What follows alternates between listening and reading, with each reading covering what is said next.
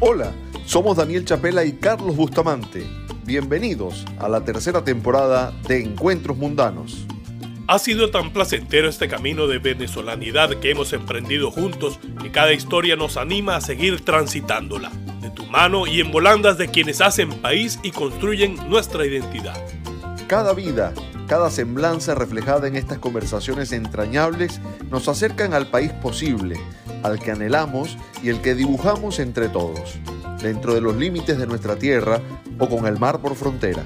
Acércate a nuestra mesa. Tenemos pequeños chocolates, ron del bueno y en fechas especiales también un poco de ponche crema. Este trayecto venezolano, cálido y dicharachero, te acercará a nuestras raíces. Bienvenido.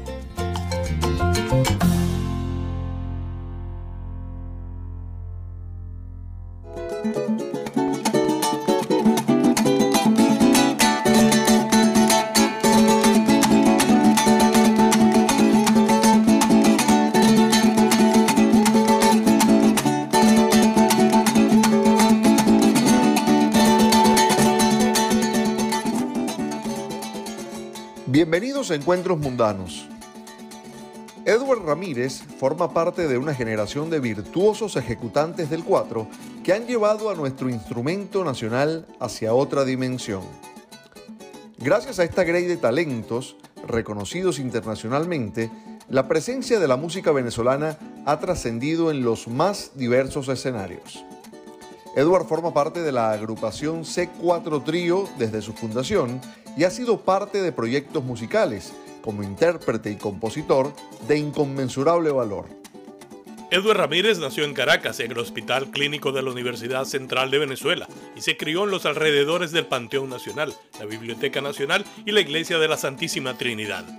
Su historia, que conoceremos en breve, tiene raíces fuera de nuestro país, un relato fascinante y mágico que le puso melodía a la llegada al mundo de nuestro invitado que supo destacar a temprana edad en el reconocido festival La Siembra del Cuatro, en el que obtuvo el tercer lugar en las ediciones de 2004 y 2005. Sus colegas le llaman el nerd del cuatro por su búsqueda constante de la evolución armónica del instrumento. Movido por esas inquietudes, presentó en 2012 un experimento personal, el 4 con cuerdas de metal, que busque emular el sonido del arpa en el joropo tuyero. De esa misma iniciativa nació el disco 4 Maraca y Buche, así como también alumbró el Tuyero Ilustrado, con el que mostró una visión más urbana y moderna del joropo tuyero, un proyecto especialmente concebido para el estudio de este género, realizado junto al cantante Rafael Pino. Su primer disco a título personal fue Parroquia, hecho junto a Roberto Coge en el contrabajo y Carlos Nené Quintero en la percusión, que incluyó nueve temas especialmente compuestos para cuatro venezolanos. Eduardo Ramírez ha grabado más de 50 producciones con las que ha recorrido el mundo como parte de ese cuatro trío. Ha sido nominado y galardonado en distintas ediciones del Latin Grammy, premio que obtuvo en 2019 gracias al álbum Tiempo al Tiempo, grabado por la agrupación junto al cantante nicaragüense Luis Enrique.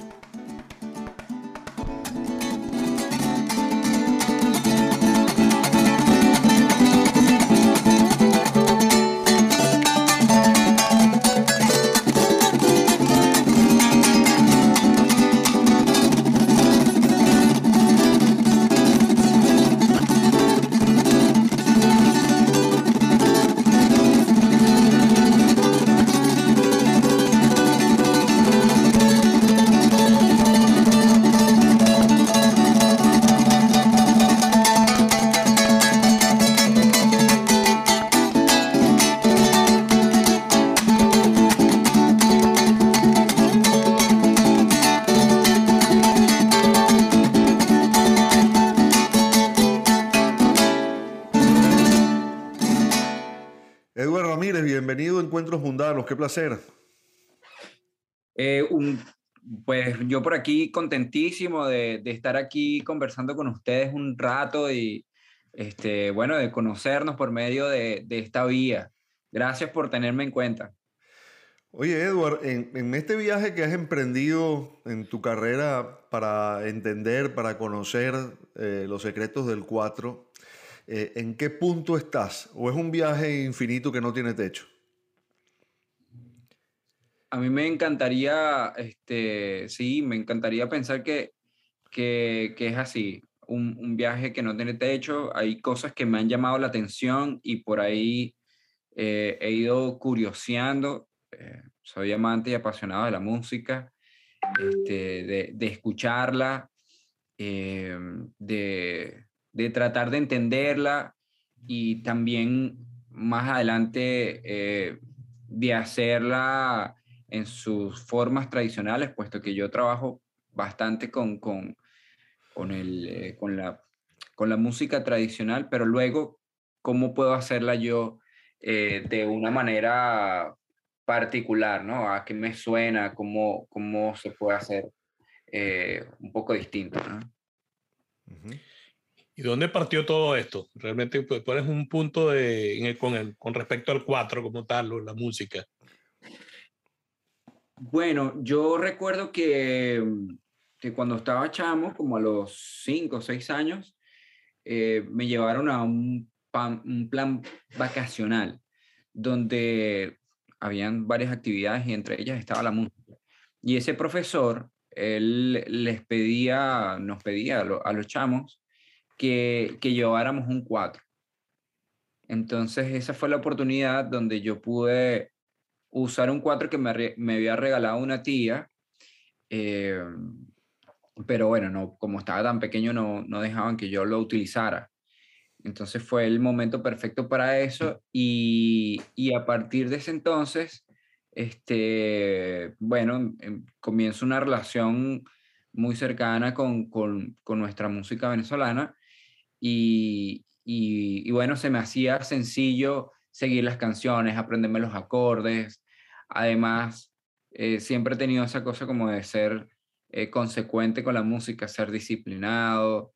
Eh, y, bueno, tenía como unos dotes este, ahí particulares y, y, eso logró, digamos, como, como verlo ese, ese, ese profesor. Eduardo, yo entiendo que ser, ser músico es un concepto eh, integral, ¿no? que no necesariamente se relaciona con un instrumento en particular. Pero eh, mi pregunta tiene que ver con esa relación tuya con el 4. Si piensas que surgió de manera natural, independientemente de que haya sido un, un regalo y que lo tenías en las manos, o si ese proceso o esa magia pudo haber ocurrido con cualquier otro instrumento. Mm, bueno, yo, yo en gran parte le agradezco muchísimo a, a, esa tía, mi tía María Olga Ramírez, quien me, no sé por qué razón, pensó que un 4 era un buen regalo para un chamito de, no sé, 3, 4 años tenía en ese entonces. Eh, pero les he hecho este cuento, cuando cuando ella me regala ese instrumento, en la, en la misma casa donde yo vivía, en, el apartamento de mis padres, vivía otra familia y estaba otro niño. Entonces, de la misma edad que yo, así peladito. Y, y entonces mi cuatro o era más bonito o era más grande que el de él. Algo, ella inteligentemente compró dos instrumentos, porque era para mi cumpleaños, creo. Eh, y dijo, bueno, no, si hay dos chamos, debo llevarle un cuatrico también al otro para que no se sienta mal. Pero de todos, todos, este chamo, este, este amiguito se sintió mal porque sintió que el mío era más chévere que el de él. Entonces ese pana agarró el 4 y de una manera así bien este, loca, agarró el 4 y lo pegó contra el piso y partió, o sea, volvió a añicos ese, ese instrumento y por ende mis, mis padres decidieron no, no dejarme tocar el instrumento, porque lo que pensaron ellos es, eh, Eduardo está muy pequeño, eh, estos chamos están muy pequeños para, para tener estos instrumentos y no saben cómo, cómo darle cuidado, pues, y aunque yo no, no era así, eh, bueno, pensaron que, que, eso podía ocurrir. Entonces, claro, eso, eh, ellos recuerdo muy bien que lo colgaron en, en la pared del cuarto, súper arriba, bueno, para mí en, en aquella época, este, y yo saltaba y trataba de agarrarlo. y, y, ese, este, digamos, como eso que yo sufría de, o sea, y de esa curiosidad de saber cómo sonaría, para qué es este, e, e, e, ese instrumento. O sea, creó en mí eh, algo, algo bien especial hacia el instrumento, ¿no?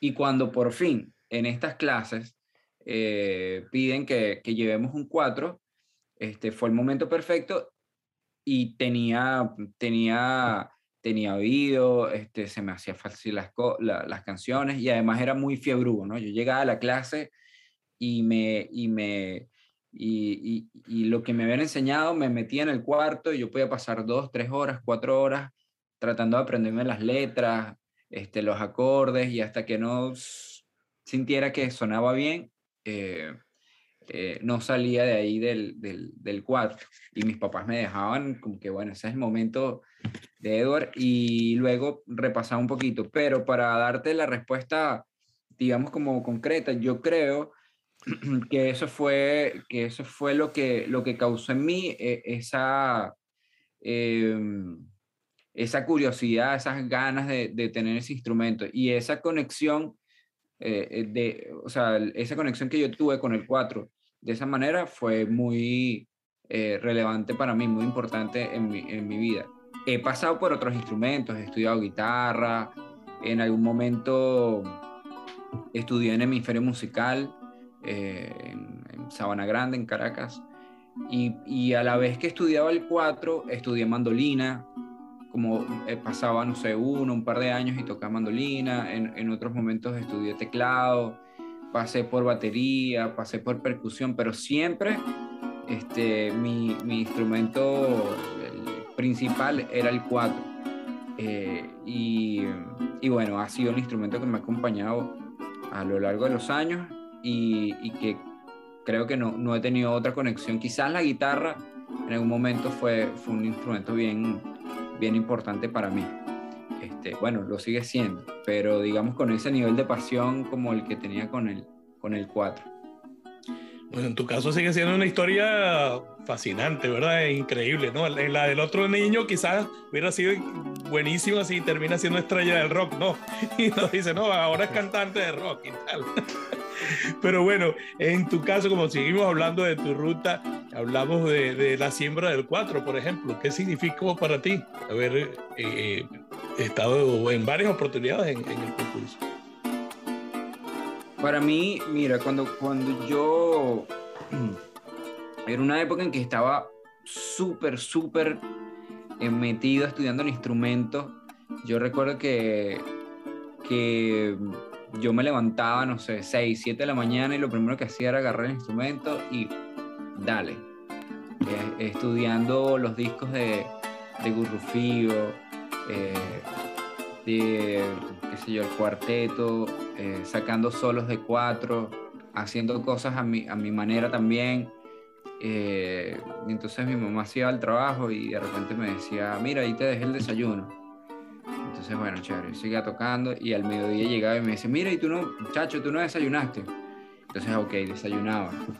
Entonces me metí otra vez a, terminar de desayunar y tocar el, instrumento otra vez. Y después me decía, mira, bueno, ahí te dejé el almuerzo, pila. Y yo seguía tocando mi instrumento. Llegaba la noche, mira, muchacho, ¿y tú no almorzaste? Y yo, ok, bueno, voy a almorzar. a las 6, 7 de la noche. Y entonces, bueno, eh, y así me acostaba a la hora que, o sea, súper fiebrú, a las 11 de la noche. Y, y, ese, y era una rutina, eh, esa era más o menos mi rutina en, aquella época, ¿no? Eh, y claro, cuando me encuentro que hay un, un concurso de cuatro, fue perfecto para mí, porque claro, yo estaba encerrado en mi casa en mi cuarto estudiando el instrumento y súper fiebre, pero no conocía a otra gente, otros chamos como yo que, que, que tenían esa misma pasión por el instrumento.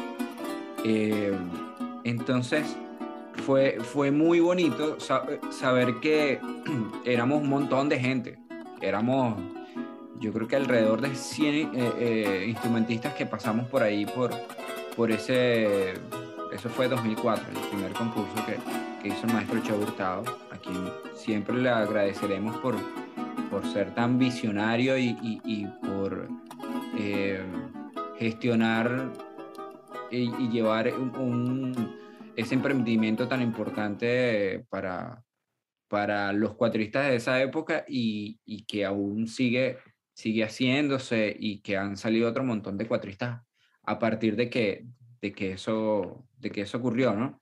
Entonces, bueno, en principio eso era, era como muy chévere saber que había otra gente como uno haciendo vida con el instrumento y que cada quien también tenía su, su mundo, su, su mundo armónico, eh, sus recursos, eh, algunos componiendo, otros eh, con, con, con, cosas puntuales este, especiales, ¿no? Eso fue muy chévere.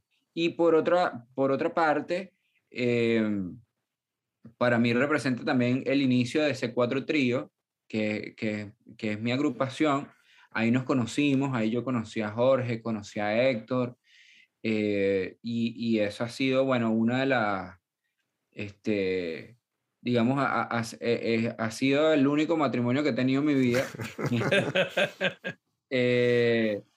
y, y, bueno, y, y, bueno, que son hermanos de vida, que tenemos esa, digamos, como misión en común con el instrumento, este, con los que, bueno, hemos pasado muchísimas cosas, eh, de todo hemos pasado.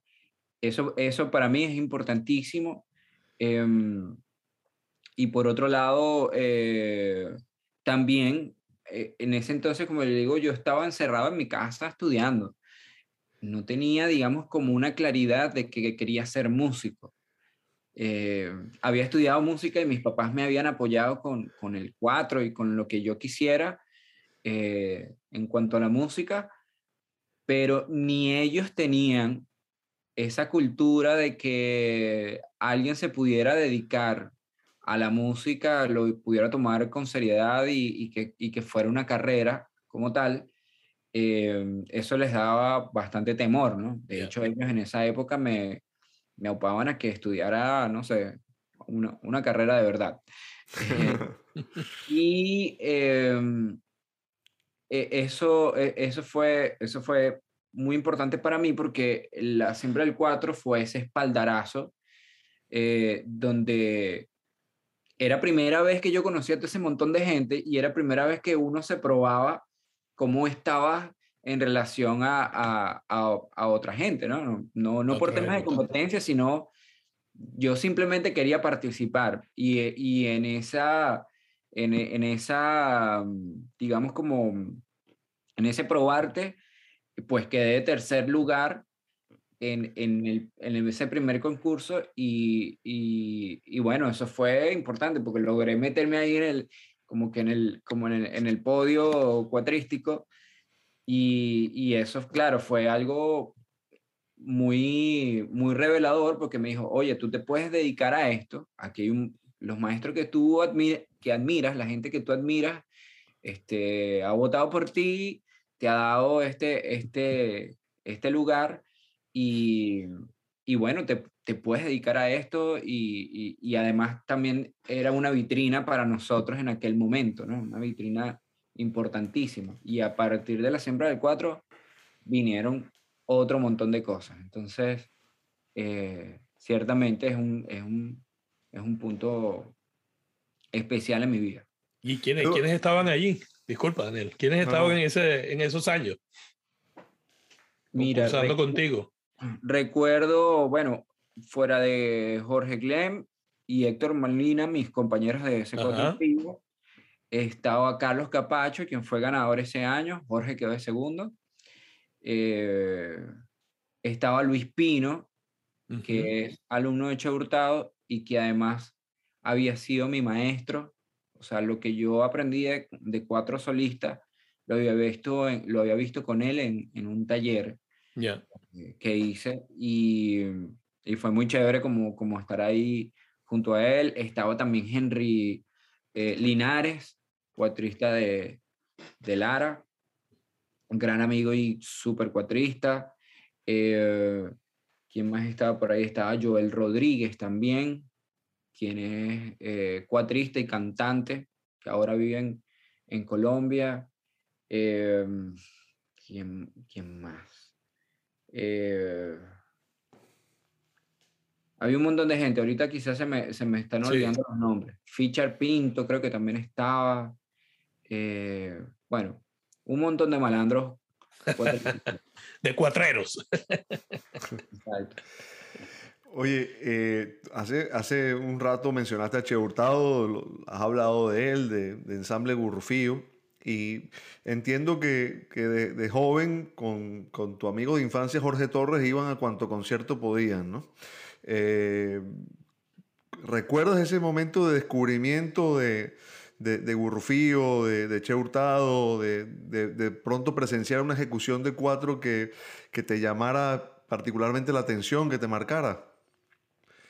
Sí, yo, yo siempre recuerdo, les, les estaba comentando hace un rato que yo estudiaba en hemisferio musical, en un, una escuela de música, y ahí yo formaba parte de la estudiantina. De, y esa estudiantina era, era, era de, de puros adolescentes y yo era todavía niño. pues. Entonces, este, no tenía... Y además de, de, de, era el más chiquito, pero era el que hacía los solos de cuatro. Mm. Este, por, por fiebre Hugo. Y el profesor como que me aupaba eso y me enseñaba los solos de cuatro y yo me los aprendía. Y entonces ese era mi, ese era mi grupo, pura gente que ya era grande y estaban como en otras cosas, ¿no? Y ya ellos están como más en el tema de escuchar rock y qué sé yo. Pero un día uno de ellos, ¿de acuerdo? Joaquín Cámara, me dice, mira, Eduard, la semana que viene hay un concierto y, y yo no sé, pero vamos a hablar con tu papá para que, para que te llevemos a este concierto, tú tienes que ver eso. Entonces yo, bueno, no, le paré mucho, ¿no? Era música venezolana, pero, o sea, yo vivía tocando música venezolana. Eh, y entonces al sábado siguiente, yo iba a las clases del sábado y él de una habla con mi papá, mire, señor, eh, hoy vamos a llevar a Edward para un concierto, nosotros salimos aquí, vamos a almorzar, tal. Lo llevamos al concierto y después nosotros se lo llevamos a la casa o qué sé yo. Él cuadró toda la logística. Entonces fui con ellos, eh, recuerdo que el concierto era en el Teatro Don Bosco, mm. en la, eh, por, por acá, mira. mira, por allá. Uh -huh. y, y, y, bueno, entonces yo me siento, comienza el concierto y era Gurrufío, yo nunca había escuchado Gurrufío, y yo me quedo así como agarrado de la silla, sin entender mucho qué estaba pasando, porque era una música como eh, elevadísima para, para, para, para, ese momento, bueno, y todavía sigue siéndolo, eh, puesto que nunca, yo, o sea, yo no tenía como esa, esa rutina de escuchar qué estaba pasando con la música venezolana. Iba a la estudiantina y me aprendía las canciones y, y, y, conocía el repertorio de esa manera, como de la mano de, de mis profesores. Pero no tenía la cosa de, bueno, pero vamos a escuchar esta, el pájaro guardando, bueno, vamos a escuchar una grabación de, o qué sé yo, de La Barca de Oro. No, no lo escuchaba en casa. En, en casa se escuchaban otras cosas. Entonces eso fue un momento donde yo no podía creer que la música venezolana se pudiera tocar de esa manera y que el 4 se pudiera tocar así como, como lo tocaba eh, ese, ese, ese señor que estaba ahí tocando, Che Hurtado. Y en ese momento yo dije, yo quiero tocar así como ese señor. Yo, o sea, yo quiero llegar ahí. Entonces fue, fue un momento como de motivación muy chévere. Eh, porque, claro, uno como que eh, hace como e, ese, ese espejo. Hay gente que lo toma de, de hay dos maneras de tomarlo, ¿no? Hay gente que me ha dicho, por ejemplo, no, es que tú, para que yo logre tocar como tú, eh, es imposible o es muy difícil porque es que el nivel que lo que ustedes hacen, lo que sea. Para mí en, en ese entonces mm, no lo veía como algo imposible, o sea, lo veía claro, algo bastante lejano, eh, todavía tocar como Cheo, después de descubrir que, que, que tocar como Cheo no es el, el, el, digamos, el objetivo, pero sí es un proceso muy bonito de, de, de, entender lo que él hace, entender muchos recursos y después ver cómo yo también los puedo adaptar, ¿no? Y después claro. qué otras cosas puedo aportar yo. Pero en ese momento yo sí decía, yo puedo llegar este, o acercarme ahí. Eh, ese, era, ese era mi proceso, pues fue como, eh, bueno, por ahí es la cosa, vamos para allá. Y a partir de eso fue buscar los discos de, de, de Che Hurtado, eh, solistas, los discos de Gurrufío. Y en cuanto disco estaba por ahí, Gurrufío, ahí fue la, la, primera agrupación que, que, escuché y que me motivó a, a, estudiar muchísimo más el instrumento y la música venezolana en, en general. Y ese proceso, como bien lo dijeron hace un rato, eh, ese proceso lo llevé junto con Jorge Torres, que, que es mi compadre, mi hermano, eh, en, esa, en esa búsqueda, él es mandolinista. Eh, y entonces, bueno, nos fusilamos todo lo que, cualquier disco que llegaba a nuestras, a nuestras manos, eso era escucharlo, mira lo que hacen los tipos acá, repítelo. Ajá, ahora vamos a tocarlo nosotros. Bueno, vamos a tocarlo en este tono. Y, y fue un proceso bien, bien, bien especial.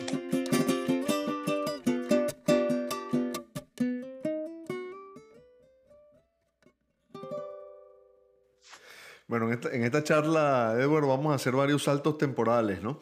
Eh, porque a, a, acabas de decir que, que, en tu casa no se escuchaba esa música, que se escuchaba otra cosa, ¿no? Uh -huh. Entonces, eh, yo quería que nos cuentes esa historia porque eh, tu, tus padres son, son, son de Colombia y llegaron a Venezuela y, y digamos que tus influencias musicales eran otras, ¿no? Sí, eh, bueno, en la casa yo recuerdo escuchar muchísima música, eso sí. O sea, yo creo que, que esa facilidad que tuve con la música, cuando, cuando agarré el 4 por primera vez, definitivamente se la debo a mi, a mi papá que, que, bueno, tenía un montón de discos y era súper melómano, ¿no? Eh, ha sido, pues le encanta la música, eh, en especial la salsa, este, boleros, salsa, música mexicana, ranchera, eh, tangos. Toda esa música era, era lo que se escuchaba en mi casa, sobre todo salsa. Mi papá, mis papás son caleños. Mm. Entonces, la salsa es... es Uf, religión. es súper importante para mi papá y eso, y eso yo creo que escuchar esa música poco a poco como que te va quedando por ahí para dónde va eso. Este, bueno, me, me, dio, me dio como, me acercó la música, me acercó la música. No, no sé si, yo creo que todo el mundo escucha música, pero no sé si tanto como, como yo escuchaba en ese entonces, por, gracias, gracias a mi papá, ¿no? Eh, eh, es lo que recuerdo. Música venezolana se escuchaba de vez en cuando y cuando yo estaba estudiando, entonces me compraban por ahí un cassette de, de Reinaldo Armas, de Luis Silva, de Simón Díaz. Había algunos, algunos, mi papá escuchaba música, pero bueno, en, aquel entonces eh, eran long plays, eh, discos de vinil. Y eh, de hecho, cuando él este, tenía alguna reunión o estaba celebrando algo especial, eh, era yo quien le colocaba la música y me decía, póngame el disco tal de la Sonora Matancera. Mm. Yo iba en, en, un montón de discos que estaban ahí y yo, eh, eh, es extraño, pero un chamito de, no sé, cuatro o cinco años, eh, sabiendo cuál era el disco de la, de la Sonora Matancera o, o, el disco de Daniel Santos o, o, qué sé yo, eh, Celia Cruz y así, esos nombres para mí eran eh, nombres muy, eh, nombres que estaban en mi casa, pues eso, eso era parte del, del, del, día a día. Entonces sí, yo creo que esa, esta, esta relación que yo tengo tan profunda con la música viene, viene de ahí, viene de casa.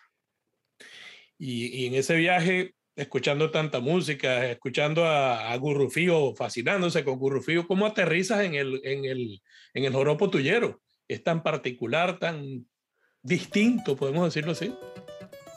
Mira, bueno, yo, a, a mí me gusta como contextualizar un poquito más este, más allá de que de, de cuando llego al joropo tuyero, porque yo, yo he hecho el trabajo, a veces uno escucha música que no sabe que la, que la escuchaba, ¿no? Em, cuando, yo, cuando yo escucho el primer disco solista de, de Cheo, es un disco como del, del 90 o no, 90 y algo, eh, se llama Compadre Pancho recomendadísimo, ojalá que todo el mundo lo pueda escuchar porque es una joya de disco. Eh, entre tantos temas que él grabó, hay un tema que se llama Amanecer Tuyero. Mm. Entonces, cuando yo llego a ese, a ese tema que nunca había escuchado, yo digo, wow, no puede ser que el 4 pueda sonar como un arpa. Para mí eso era una cosa impensable. Yo decía, este tipo tiene la mano derecha y, utiliza esos acordes y resuelve y que hace cantar el 4 de esa manera. Ya eso era para mí como una cosa demasiado eh, como fuera de liga. era impresionante.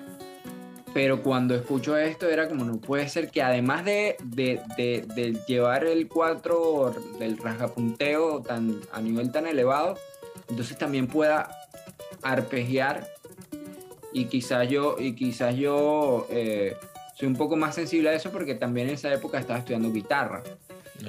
Y el de guitarra es un instrumento que me gusta mucho. Y los arpegios y toda esa cosa. Entonces decía, bueno, no puede ser. Y con, con ese swing. Entonces yo dije, pero ajá, pero ¿y esto qué? Esto se llama Amanecer Tuyero. Y, y, y veo por, por, la parte de atrás y dice Joropo Tuyero. Entonces hay muchos aprendizajes a partir de eso, ¿no? Porque para mí el joropo era el joropo que, que uno conocía en aquel entonces. Eh, y, está chévere que uno hable de esto aquí porque quizás hay gente que nos está escuchando que piensa que, que el joropo solamente es el llanero. Y resulta que en Venezuela tenemos diversidad de, de joropos y, y, y, es muy chévere uno darse cuenta de, de las diferencias que hay entre un joropo oriental, un joropo eh, tuyero, un joropo llanero, eh, no sé, algo, un joropo de San José de Guaribe, o lo que ocurre con, con en, Lara, eh, con, con, los golpes también. todo lo que pasa con, con ¿cómo se llama esto? Se me fue el nombre los golpes tocuyanos. Eso es.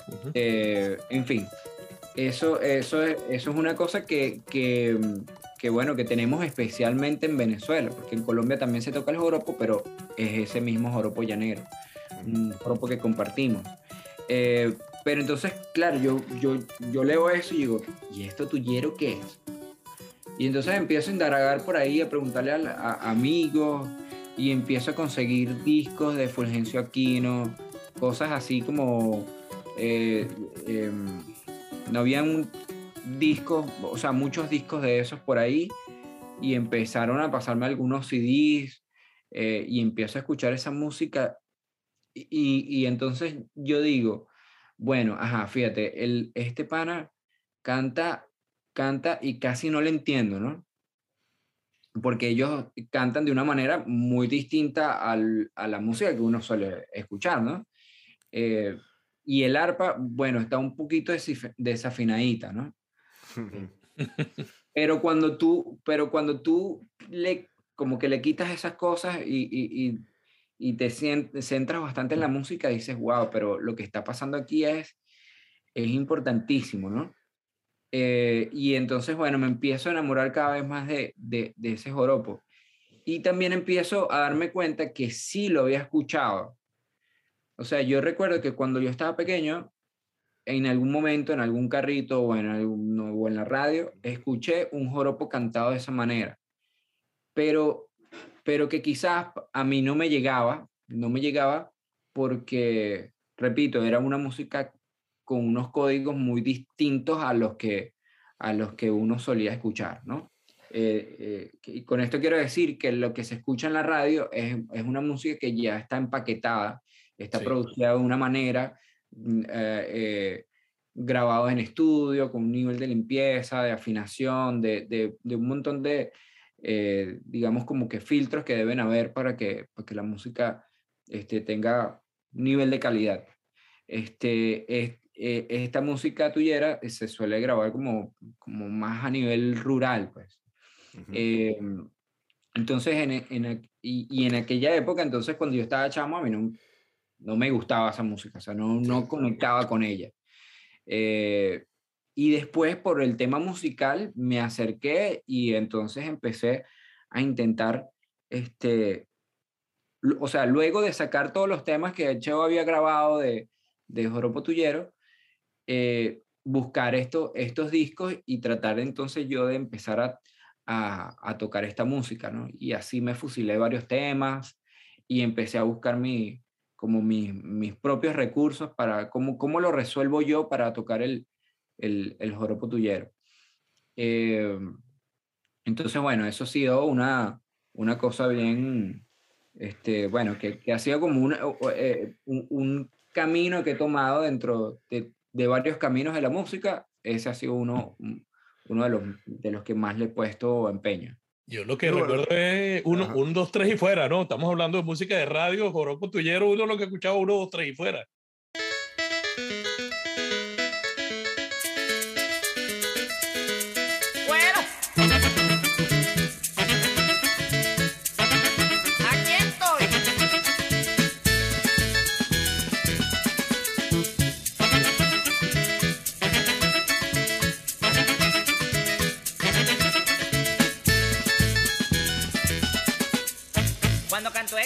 Tumbo. Yo no sé lo que me da, que me pone en condiciones de tocar, cantar y bailar. Cuando canto este... Bueno, yo en mi, e, en mi época no llegué a escuchar un 2, 3 y fuera. Ajá, ajá. 2, 3 y fuera supe después. Eh, como que buscando, bueno, ¿quién, qué, qué agrupaciones han hecho vida con el joropo tuyero que no sean, digamos, eh, que no sea una, una, agrupación tradicional, porque el formato de, de, un 2, 3 y fuera es con batería, con saxo, bajo, eh, maraquibuche, este, es una cosa bien extraña. Pues. Ah, bueno, eh, teclados también, el maestro Sigismondi, entre otros. y claro, pero esos son unos discos producidos de otra manera y, y tocando también otros otro, o sea, música, otra música venezolana llevada al, a lo también.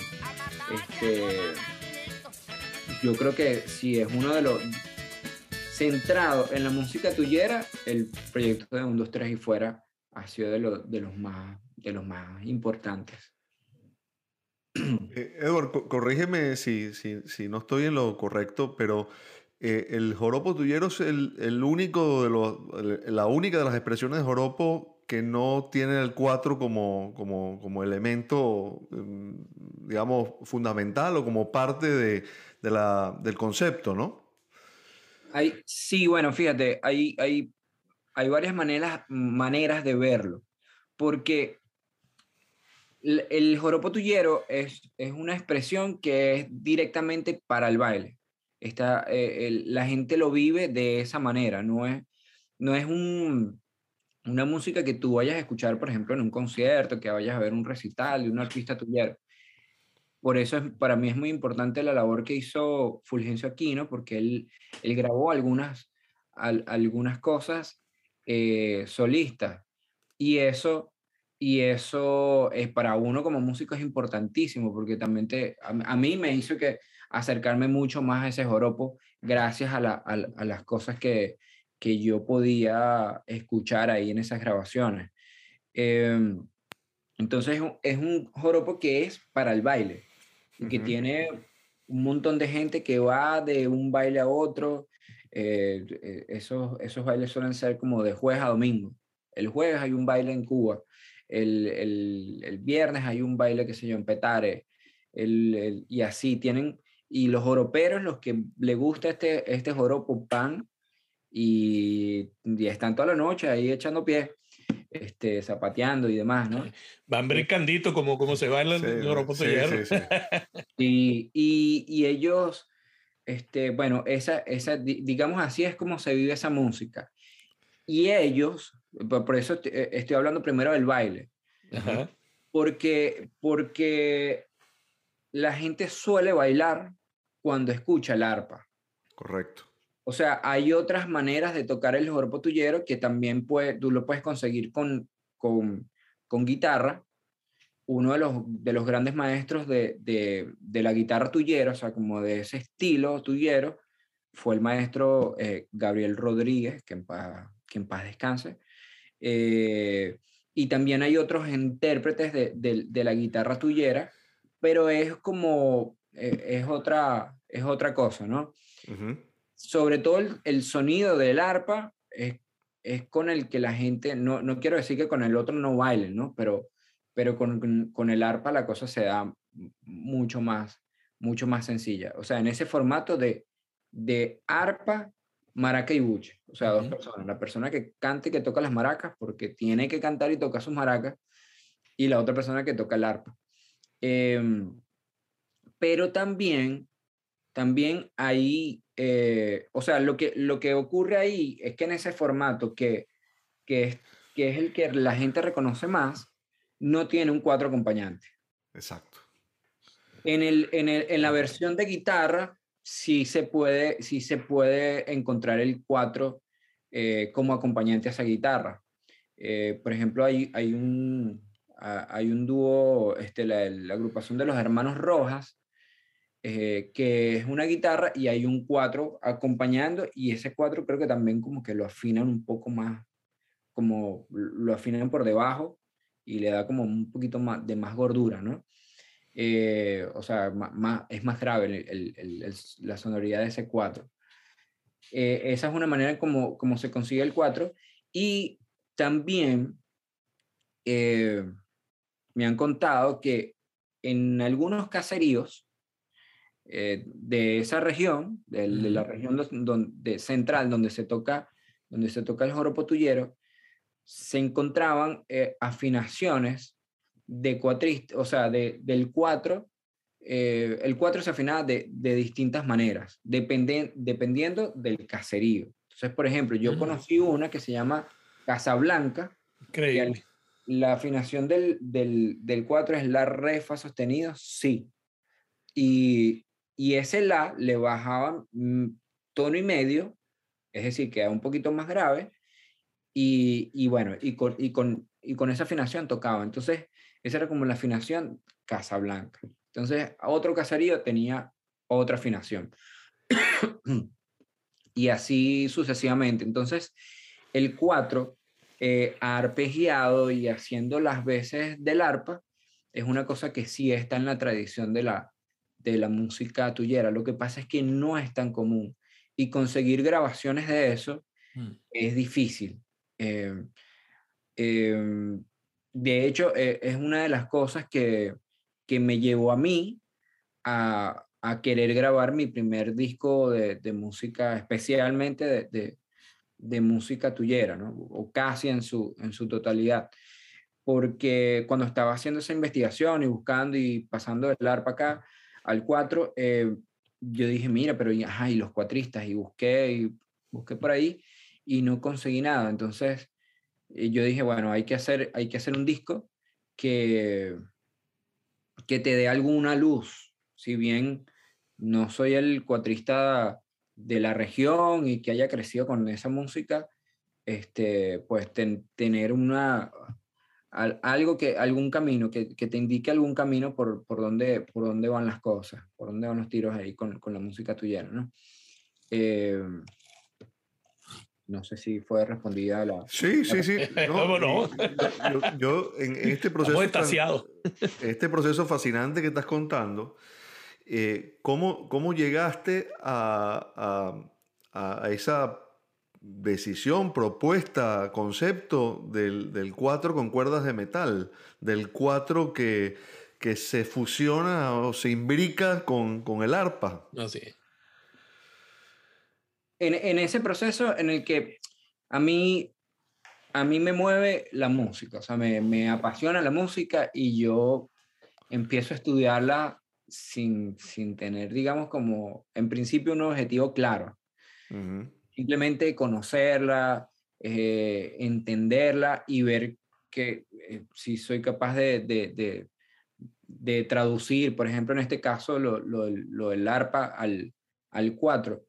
Cuando estaba en ese proceso de estudiarme los temas y sacar algunas cosas de, de Fulgencio Aquino, de, eh, este arpista tuyero, al, al 4, hay que comentarle a la gente que el arpa tuyera eh, es un arpa que tiene una sonoridad, una sonoridad, una tímbrica distinta al, a la del arpa llanera, porque tiene cuerdas de metal en su región aguda. Entonces, eh, y también una manera como de bordonear bien especial. Eh, bordonear es, tocar los, los, graves, los, los bajos de, de, del arpa. Y em, entonces, claro, cuando yo me ponía a tocar con el disco y tratar de tocar eh, lo que, lo que escuchaba ahí, em, había algo que todavía no me sonaba. O sea, yo, yo lo escuchaba el disco y después tocaba yo y, y decía, mira, ahí están las notas, pero, pero me falta algo. Entonces, este, digamos que me sentía quizás un poco frustrado, ¿no? En esa búsqueda de que suene tal cual como, como lo que escucho. Y, y en algún momento dije, bueno, ¿y qué pasaría si yo le pongo cuerdas de metal al 4? Entonces, eh, yo digo, o sea, uno se empieza a imaginar cosas y, y, y, yo mismo me respondía, no, pero es que los maestros te van a decir que el 4 no lleva, no, no lleva cuerdas de metal, eso no es para eso. No es para eso. Y, también como que, como que dejé esa idea por ahí, pero estaba, estaba en una ventanita minimizada. Y en algún momento hablando con, con Rafael González, que, que, es un gran luthier, eh, le, le, preguntaba, mira, ¿y si yo le pongo las cuerdas de metal al 4?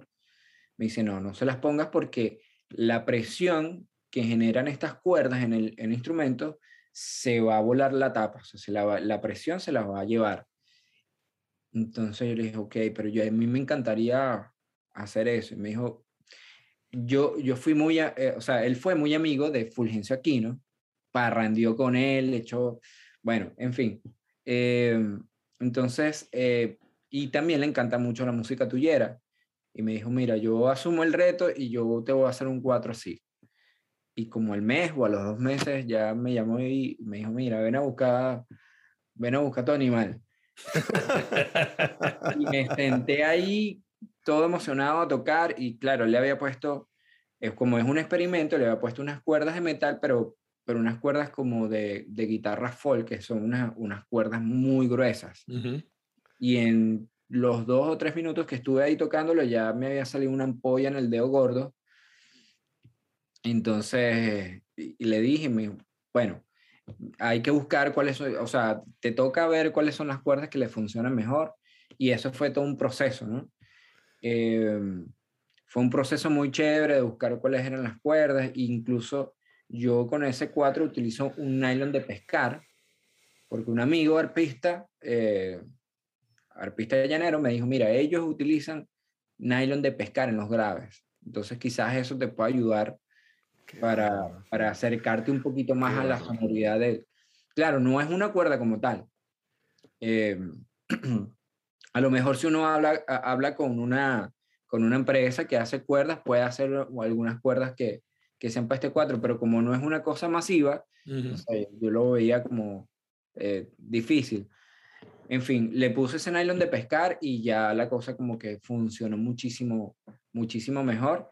Y, y luego estudiar ese aparato de una manera distinta porque la, la, manera de tocar esas cuerdas y la presión que tiene es, es, distinta. No es un 4 para rasguear, yo no lo utilizo para rasguear, para rasguear y, y también no lo rasgueo como un reto, porque, digamos, llegar al recurso de, de en algún punto de la canción, de eh, utilizar la muñeca, es un recurso eh, que puede funcionar súper chévere y es lo que hacemos comúnmente todos los días los cuatristas, ¿no?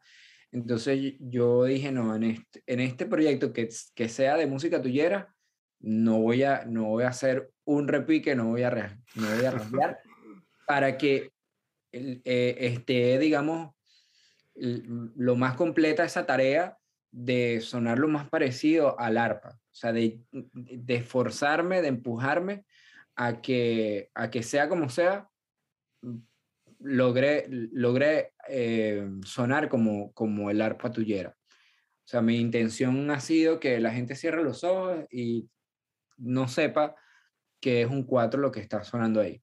Al menos esa ha sido mi intención. Y, y bueno, a partir de eso fue estudiarlo también. Mis procesos son como bien, bien solitarios, ¿no?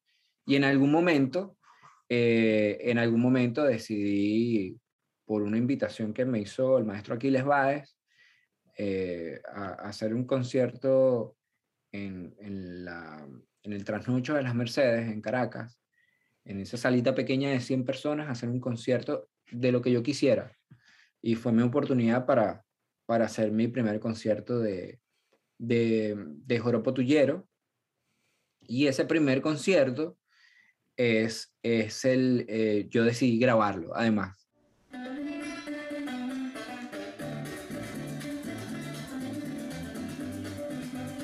Invité a maestros, eh, invité a Mario Díaz, que es uno de los grandes cantantes y compositores de la música tullera, a Gabriel Rodríguez, el, guitarrista del, que les hablé hace un rato, a Javier Marín en el bajo, maestro de cuatro, ha, sido mi maestro de cuatro acompañantes.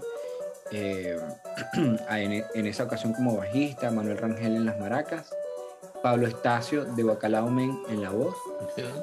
Porque él hizo un tema que se llama El Come Gente y El Come Gente es un joro potullero, impuesto por él. Em, y ese primer concierto lo registramos y ese es mi primer, eh, y, o sea, ese disco que se llama Cuatro Maraca y Buche, que es mi, mi segundo disco solista, es es como, para mí tiene un, un, significado muy importante, es como de las cosas más honestas que yo he hecho, porque era como yo lograba tocar en ese momento y fue mi primer concierto además. Este, fue bien arriesgado, por eso, ¿no? Uno generalmente graba los discos ya después de que ha hecho giras y ha, has rodado mucho la música por ahí, la has probado, eh, pero bueno, ese, ese, ese disco tiene eso en particular. Entonces, bueno, esa es un poquito la historia de, de las cuerdas de metal y ese, ese cuatro con cuerdas de metal que, que según entiendo, hubo, hubo personas anteriormente que, que, que, que le colocaron cuerdas de metal en el instrumento, eh, pero o lo dejaron de lado o se le dañó la tapa. Este, pero digamos, este es el primer cuatro hecho así pensado como cuatro con cuerdas de metal, eh, con los refuerzos necesarios eh, para que bueno para que resista la presión de las cuerdas y, bueno ese es el cuento en la intro en la intro contamos que, que, te dicen el nerd del 4 ya entendimos por qué ¿no?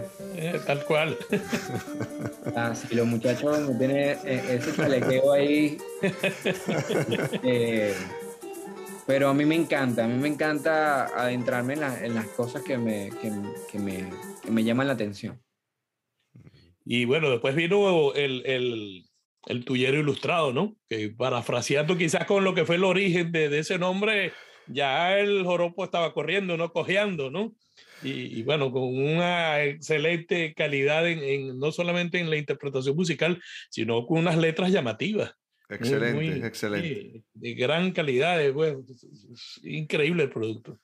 Sí, bueno, e, en, en, esa misma, en esa misma búsqueda, bueno, pasaron, pasaron muchas cosas, ¿no? A, a la par de, de, todo esto que les estoy contando, yo siempre estuve tocando con C4 Trío, también con el ensamble Capicúa, acompañando amigos cantantes, eh, en otras agrupaciones y, y, y viviendo experiencias, digamos, como no tan tradicionales como, como, como de lo que les estaba hablando en este momento. ¿no? Eso sigo como un proceso en el que yo entendí que, que, que primero había que pasar por allí, por, por ese por esas aguas de, de, de, esa música tradicional, pero lo más arraigado a la tradición posible. También entendiendo, eh, en, en, este caso, en, el, en, el primer, en ese disco tuyero, eh, de Cuatro Maraquibuche, que no había una referencia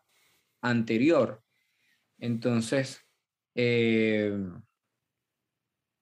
para mí era como importante que, que, que, fuera así como bien bien tradicional, en, la medida de lo posible dentro de mis maneras de tocar, pues, ¿no? Y, y, bueno, que tienen otra, otra manera de abordar la música, eh, son propuestas, digamos, este, más profundas a nivel armónico, eh, donde se permiten otra cantidad de cosas. Em, y bueno, eh, hablando por allí, con, con, nosotros tocamos con la movida acústica urbana en, Caracas teníamos esa, eh, esa, esa movida que, que son varias agrupaciones. Eh, éramos en Cayapa, Ensamble Capicú, Hace Cuatro Trío, Nuevas Almas, César Orozco y su camarata Jazz, em, Los Sinvergüenzas, bueno, todos, todos panas. Em, y tocábamos todos los miércoles en un sitio que se llama Discovery Bar y ahí eh, hablábamos fuera de, de, tocar, eh, hablábamos mucho acerca de, de, lo que estaba pasando con la música, ¿no? Y sentíamos que, que el tema de, la letra mm, estaba quizás, este, no, no había algo que, que, que representara un poco el, el, digamos, el momento y nuestra forma nuestra forma de comunicar, nuestra forma de ser, ¿no? desde, desde ahí, desde Caracas, ¿no? Em, había un repertorio que, bueno, eh, tradicional que todos conocíamos y, y, y, de compositores importantísimos, ¿no? Pero con una estética, eh, con, con, con, esa estética que se había manejado hasta ese momento. Entonces, cuando yo consigo, cuando me junto con, con, con Rafael, Rafael Pino, Rafa Pino, eh, empezamos nosotros a, a conversar. Antes de conversar sobre eso, nosotros comenzamos a tocar donde sea que me llamaban a mí o a Rafael para, mm, para un evento, yo les decía, te tengo el grupo. Entonces, claro, era chévere porque éramos dos y, y, y funcionaba súper bien. Y era el momento como para hacer esa música tuyera tradicional como si fuera arpa, maraca y buche, pero en esta ocasión cuatro maraca y buche. O sea, que ese era mi reto. Mm, ya no era desde lo instrumental, sino cómo acompañar al cantante y hay, una, hay unas respuestas que se dan, eh, hay una comunicación eh, Increíble. bien profunda que ocurre cuando, cuando, cuando está el joropo eh, sonando. Después de la canción, después viene una parte improvisada que es importantísima en la, en la música tuyera. Y bueno, con Rafa comprendí un poco más cómo, cómo era eso, ¿no? Porque tocando solo, este, no, no, se, no se aprende eso. Entonces eh, pasamos como un año completo tocando muchísimo, compartiendo. Y después yo le dije a Rafa, mire, chamo, vamos a grabar vamos a grabar algo, vamos a hacer un sencillo, vamos a, vamos a sellar que, que, tú y yo nos unimos en, en, en este momento, eh, en este momento y, y, que quede registrado que nos unimos a hacer música tuyera, pero ya no, eh, mm, ya no estándar de la música tuyera, sino compongamos algo. Entonces, este, él me copió y me mandó una, eh, me mandó una décima, que era el de viernes de quincena.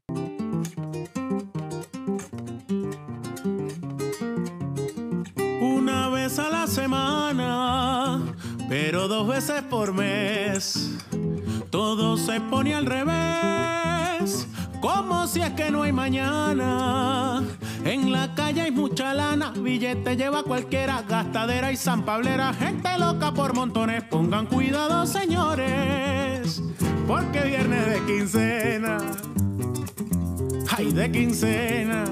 Eh, buenísimo. él, me pasó ese tema eh, me pasó la letra a las, como a las 11 de la noche, yo me despierto en la mañana, como a las 6 de la mañana, veo el correo, agarro la guitarra y de una vez le puse eh, como melodía y acordes. Y, y entonces le mandé una nota de voz y él, no me, me dijo, sí, bueno, después lo vemos, porque claro, yo cantando desafinado no me entendía nada. Eh, y después nos vemos en la casa y me dijo, chamo, me gusta. Yo dije, bueno, vamos, vamos para adelante, vamos a grabar esto. Y, y, así hablamos con Vladimir Quintero, que es uno de los grandes ingenieros de sonidos de Venezuela. Eh, y entonces, bueno, empezamos a, producirlo como nosotros pensábamos que era la cosa, no estábamos probando. Ahí estuvo Marcial Isturiz, estuvo Huguet Contramaestre, estuvo José Alejandro Delgado, eh, Ana Carmela Ramírez, eh, Gustavito Márquez, que en paz descanse, también estuvo en el bajo. Eh, Joa Beat, que es un amigo beatboxer, también estuvo ah, con, el, con el beatbox. Entonces hicimos esa, ese, ah bueno, em, Rafa en las maracas y en la voz, yo grabé el 4, un 4 eléctrico con cuerdas de metal. Y, y Héctor Molina, mi compadre de C4 Trío, grabó un cuatro acompañante. Entonces, este, y lo, saca, lo sacamos como sencillo y le hicimos un video ah, como, como para tratar de que la letra se entendiera. Este, esto es que le llaman lyric video. Y la cosa funcionó súper chévere, eh, como en el mundo musical y en el, y en el público común. Pues. Este, y entonces eso fue como un espaldarazo bien, bien chévere, eh, que haya tenido buena aceptación. O sea, nosotros lo hicimos para probar, o sea, para sellar que nosotros estamos haciendo algo con, con la música tuyera. No teníamos idea ni, ni, ganas de hacer un disco, pero después que, que la cosa funcionó chévere y que nos gustó el resultado musical, dijimos, mira, vamos, vamos para adelante con el disco. Esto, o sea, hay que, hay que hacer por lo menos, no sé, unos nueve temas más. Y porque además trabajamos muy bien, eh, digamos, eh, en esa dinámica de, que él hizo una letra eh, y, yo le puse la música. nunca, yo nunca había tenido la, experiencia de trabajar con alguien más en el tema de la composición. De hecho, nunca había trabajado yo con, con, letras. Eh, y entonces, bueno, así empezamos y nos pusimos como unas metas claras. Este, y ese disco se hizo en tiempo récord. Rafa y yo trabajamos súper rápido esa música. Y, y, bueno, este, y llamamos una cantidad de amigos eh, que a lo mejor no sabían cómo, cómo iba a sonar, no sabíamos ninguno, era otro experimento mira, queremos este tema, pero este tema nos lo imaginamos con metales. Eh, ya que había dicho que el, que el formato inicialmente es eh, arpa, maraca y buche, eh, sentíamos que en un disco era chévere jugar con otros elementos, que siguiera, que existiera esa, digamos como esa fuerza de la música tuyera, que, que los códigos estuvieran ahí, pero pero bueno, que hubiera coros, que hubiera eh, metales en algún momento. Bueno, ese disco tiene distintos formatos. Tiene está por ahí un, cuarteto de, de, flautas grabado por el maestro Luis Julio Toro, ya hoy en día amigo, este, maestro del ensamble Gurrufío. Y, y bueno, una cantidad de, de duros de la música venezolana. Yo creo que, que, que el resultado de ese disco es, es un, una sonoridad de... Eh, es la sonoridad de ese momento con, con, con esa gente que, que, estaba ahí. Muchos, muchos ya no estamos en el país. Este, y, y bueno, a, a, mí me encanta muchísimo lo que, lo que se logró con el Tuyero Lustrada. Ya tenía también buena aceptación en el, en el público. ¿no? Eh, Edward, ¿dónde dirías que está la música venezolana hoy? Eh, yo sé que esto es como muy, muy amplio, muy vago, pero me refiero a, evolución, a, la evolución del propio cuatro como instrumento, a la exposición eh, internacional que esto ha tenido, a la propia diáspora venezolana que, que, incluye también a los músicos repartidos por el mundo. Eh, acudo a tu inquietud de, de, investigador, de alguien que está buscando evolución permanentemente de su instrumento y de la música venezolana. Yo creo que la, la, o sea, la música venezolana eh, tiene cosas de muy buena salud. Eh, hay una cantidad de, de, gente haciendo vida, por ejemplo, con el 4, que es donde uno más está como, como atento. Eh, están pasando cosas súper chéveres, una cantidad de, de chamos que, que, están apasionados por mi instrumento que, están componiendo, que tienen unos niveles altísimos. Eh, eh, creo que eh, ayer, si, si, mal no recuerdo, ganó mm, mm, como mejor cuatrista en el, en el Festival de Villavicencio, que es el festival más importante de música llanera que tenemos hasta los momentos. Isidro Landaeta, que es un chamito que toca increíble. Eh, que por cierto él tiene, tiene una agrupación que se llama Suena 4, creo que se llama Suena 4, con otro gran cuatrista que se llama eh, Carlitos Suárez. Eh, entonces, es por poner un ejemplo de, de, dos chamos, y quizás habrá otro montón por ahí que, que yo no conozco. Hay mucha gente haciendo cosas chéveres. yo siento que en Venezuela la música venezolana es una cosa que es una, eh, es una efervescencia. Yo siempre he dicho que nosotros tenemos, o sea, tenemos, Venezuela es una joya musical que a veces nosotros mismos no nos damos cuenta. Eh, yo he tenido la oportunidad de tocar con, con, con gente de, de, distintas partes y, y, el, y, el, músico venezolano tiene unas cualidades bien, bien particulares, ¿no? En, y en niveles de, de interpretación muy, muy altos que a veces es, es difícil conseguir. Eh, incluso siento que, lo, que los músicos que, que, están fuera del país eh, mostrando, mostrando no, no quiero decir ni siquiera que, que tengan un nivel altísimo, simplemente mostrando la música ya es una labor es una labor este, importantísima. Y cada, cada, vez que la gente descubre la música venezolana es, eh, es una cosa que, que, que, se siente súper chévere porque siempre la, la, toman como, wow, yo no sabía que esta música existe, eh, mira qué sabrosa, eh, qué mm, profundidad armónica.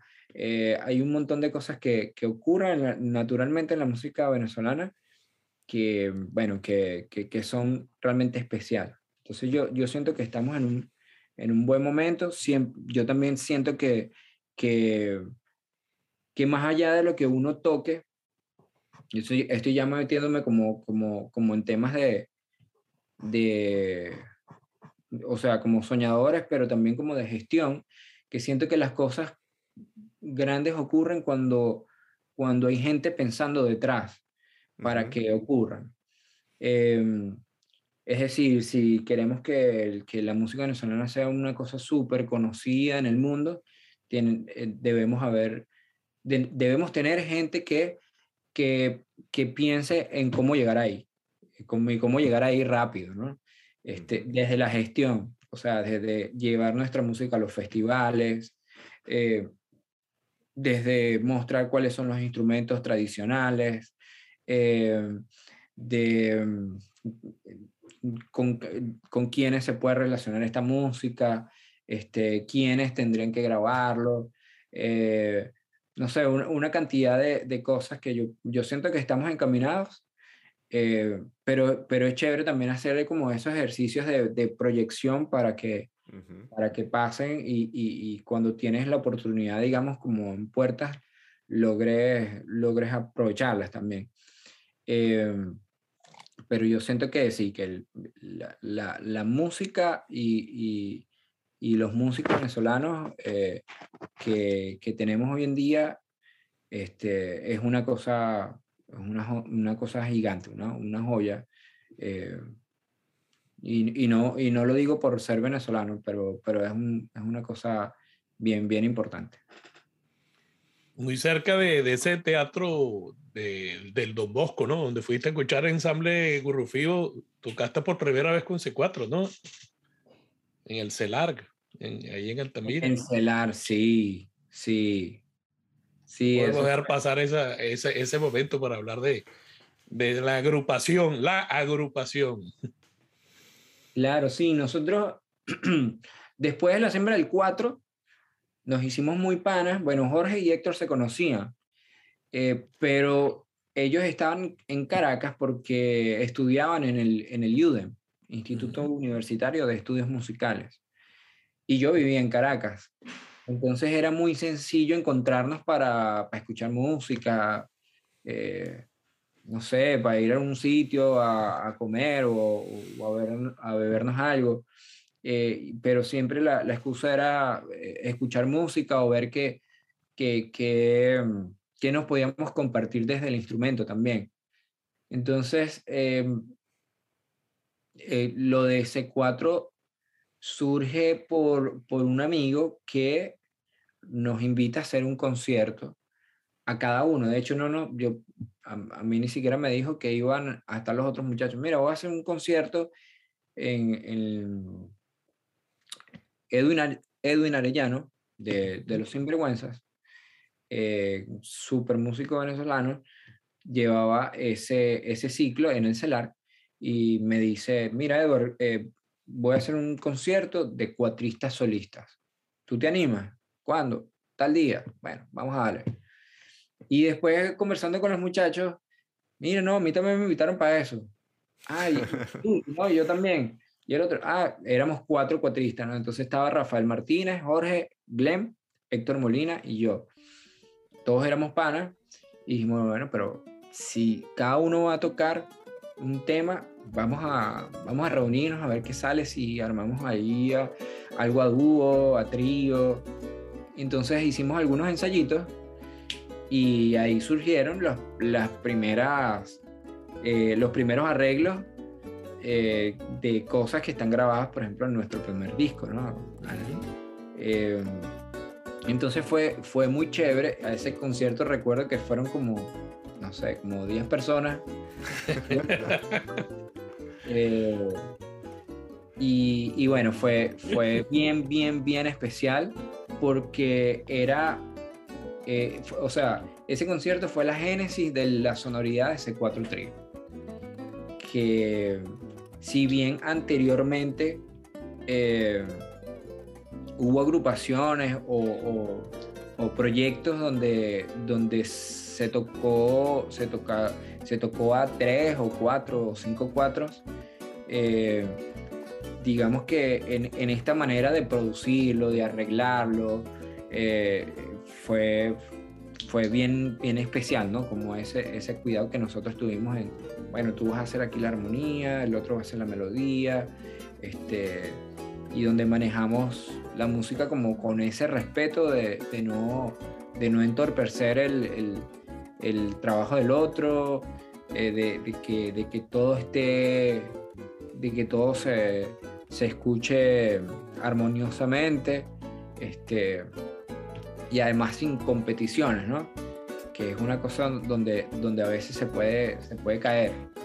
Entonces, bueno, ese, ese concierto es, es muy, muy importante para nosotros por, por, por eso. ¿no? Es, la, es, la, primera vez que nosotros escuchamos cómo, cómo podía sonar eso. Edward, ¿cómo, ¿cómo sientes la evolución de C4 Trío a partir del hecho de, bueno, no solo la cantidad de años que ya tienen tocando, sino de que cada uno, Jorge, Héctor, tú, Rodner también, tienen sus propios caminos, digamos, eh, individualmente desarrollan proyectos de crecimiento en, en, cada quien en, en, su propia propuesta.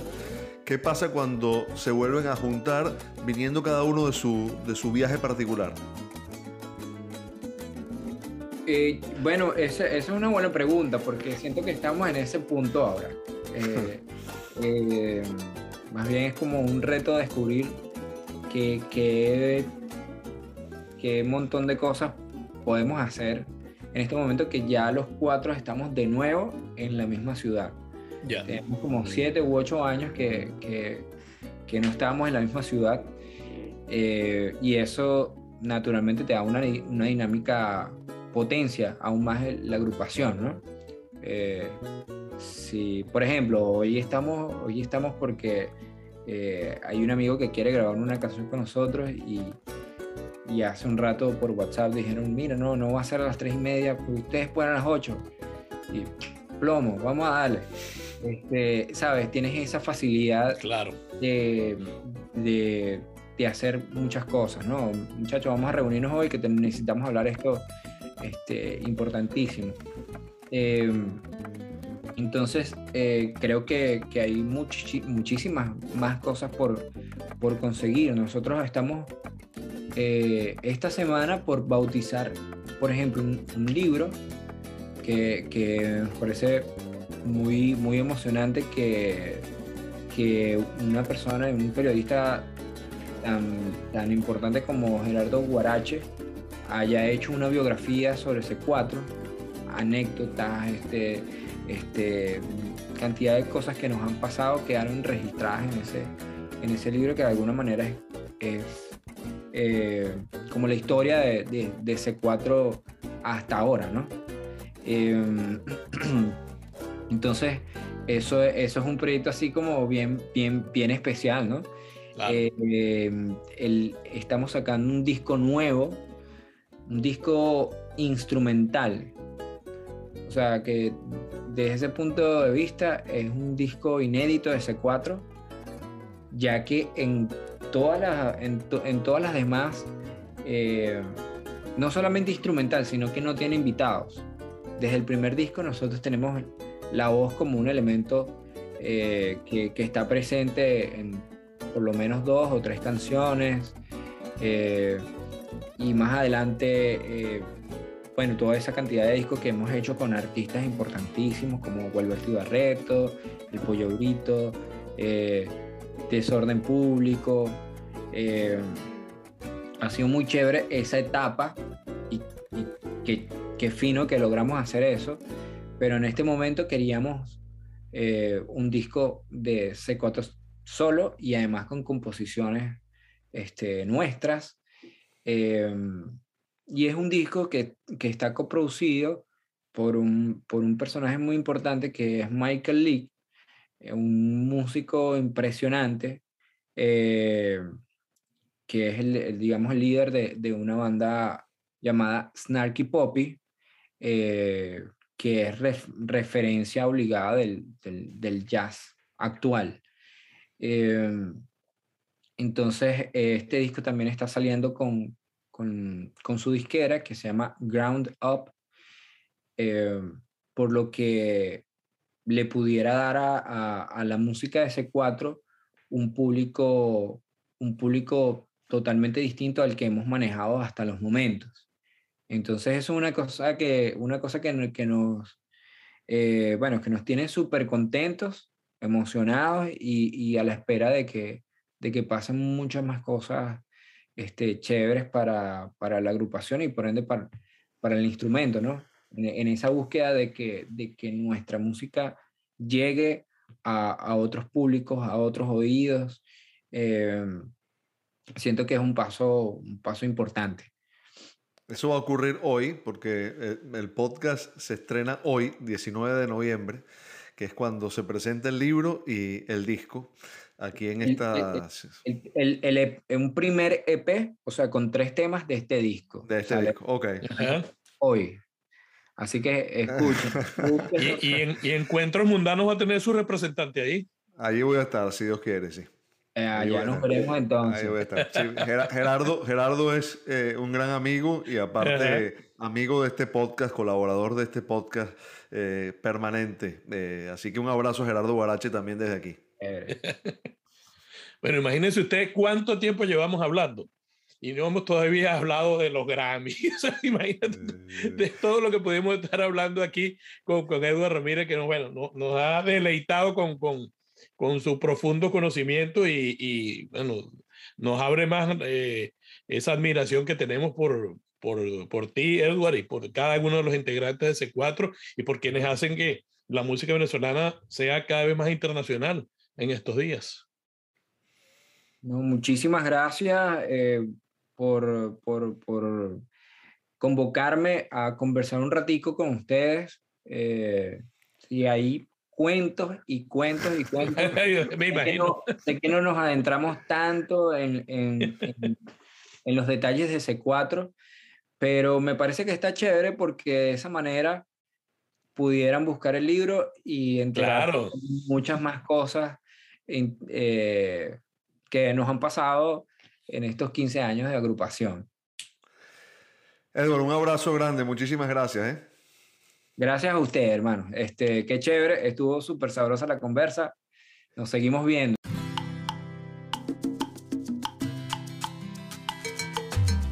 Esto fue Encuentros Mundanos.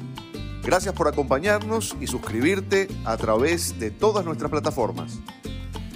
Recuerda que puedes seguirnos también en nuestras redes sociales, arroba encuentros mundanos en Instagram y arroba encuentrosmund1 en Twitter.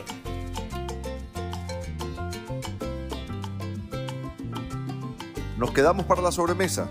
Abrazo inmenso y bien venezolano. Hasta que un nuevo encuentro nos reúna.